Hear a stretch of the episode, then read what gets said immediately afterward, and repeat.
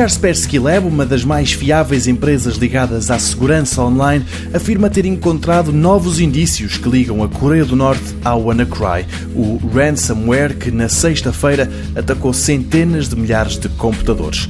Num post publicado num blog da empresa, a Kaspersky junta um mais um. Os termos usados são demasiado complexos para quem não entende muito de informática, mas simplificando, o que a empresa encontrou foi uma semelhança no código usado numa variante ainda inicial do vírus WannaCry e um outro código criado ainda em 2015 pelo Lazarus Group, uma espécie de grupo de hackers que tudo indica tem ligações ao regime norte-coreano.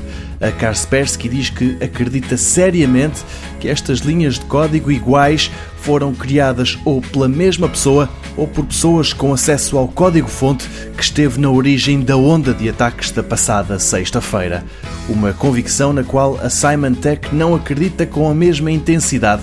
Esta outra reputada empresa ligada à segurança online e aos antivírus diz que é difícil perceber o significado do código partilhado a empresa vê ligações ténues entre a Coreia do Norte e o WannaCry e por isso continua à procura de indícios mais fortes.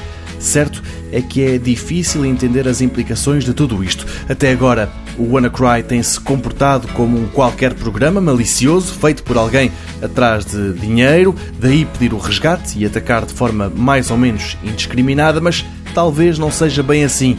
Por outro lado, mesmo que o ransomware tenha ligações a Pyongyang, nada garante que o ataque tenha sido lançado de lá. Basta que, da mesma forma que os atacantes se basearam em dados obtidos graças a uma fuga de informação vinda da NSA norte-americana, também é possível que eles se tenham inspirado naquilo que já era público, dos ataques levados a cabo pelo Lazarus Group norte-coreano.